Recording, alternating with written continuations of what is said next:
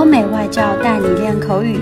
本节目由雅思官方合作机构英语同桌 FM 原创出品。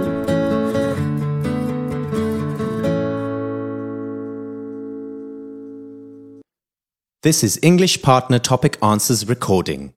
For further information, please visit our website englishpartner.taobao.com. Describe a happy experience you had before. Picnic. let me talk about a time when my classmates and I decided we should have a get together after graduation. It would be like a farewell party since we all knew we would be miles apart after that. Not to mention the fact that we all would be busy as bees and would have no time for each other.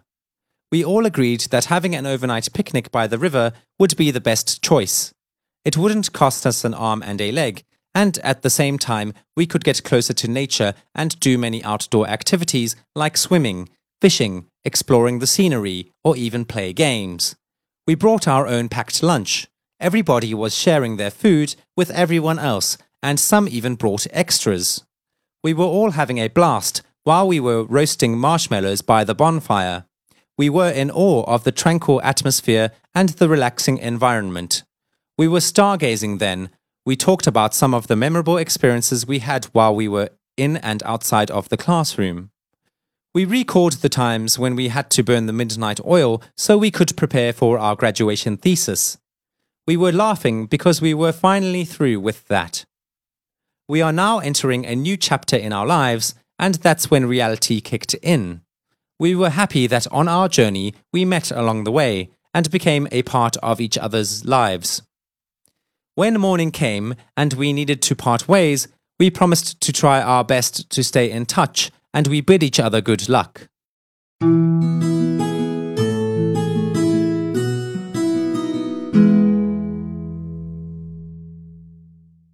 Describe a happy experience you had before. Fishing. I remember a couple of weeks ago, my friend wanted to surprise me. She invited me to tag along with her to travel to a secret place. I asked her where we were going, but she just told me not to ask questions.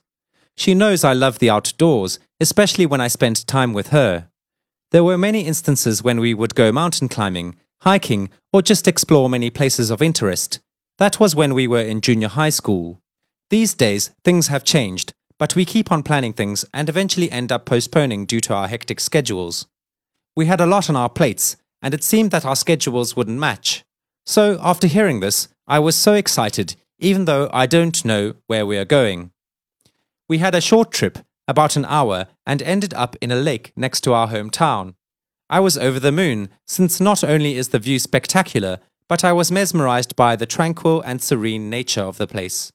There were only a few people staying there, and they seemed to be enjoying as well. I liked the lake, and I thought we were going swimming. However, my friend had something in mind. She knows I don't know how to fish, so she taught me the basics. She helped me put the string on the rod and how to throw the fishing pole. At first, it was difficult, but after a few practices, I realized I was enjoying it. I was in seventh heaven, and it was an experience that I will never forget. OK，今天的口语话题就到这里啦。 如果你有什么想听的话题，可以在音频下面给我们留言。如果你想要获取更多关于雅思学习的内容，可以关注我们的微信公众号“英语同桌”。我们下期再见。